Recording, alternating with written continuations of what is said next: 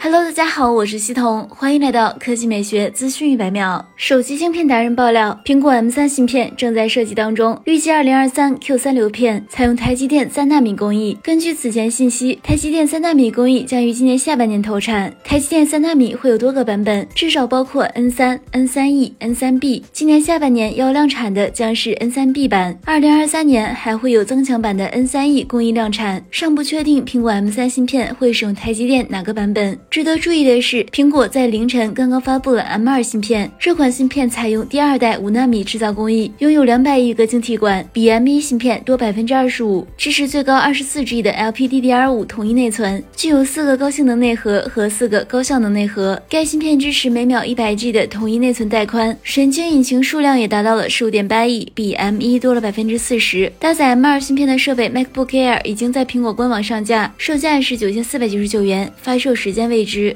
来看调调新闻，在二零二二领克春夏发布会电音派对期间，发布了一款全新概念车 The Next Day。新车代表着领克品牌未来的设计走向，具有足够的参考意义。据官方介绍，领克全新概念车是一台新能源动力驱动的四门 GT 车型，长宽高分别是四九三五、二零三零、一四零零毫米，轴距为二九三零毫米。破晓之光日间行车灯与在售的领克车型一脉相承，下方包围造型奇特，车顶名为黑钻棱切穹顶。整体采用了十分硬朗的线条。该车配备了四扇无边框剪刀门，并使用了非常大胆的无壁柱设计。四扇车门同时开启，形似一只展翅欲飞的大鸟。尾部造型官方命名为“迎能唤醒尾灯”，它由贯穿式灯带与两个竖起的灯条组合而成，与主动式尾翼结合。车内配有木纹悬浮仪表台和可伸缩的异形方向盘。车内屏幕不算多。此外，纯手工打造的黎明渐变色地毯与车身颜色内外呼应，而天鹅绒材质一体式座椅凸显高档质感，同时又彰显了运动性。该车将配备领克智能电混系统，该系统由雷神混动系统改造而来，纯电续航里程最远一百八十公里，零百加速五秒之内。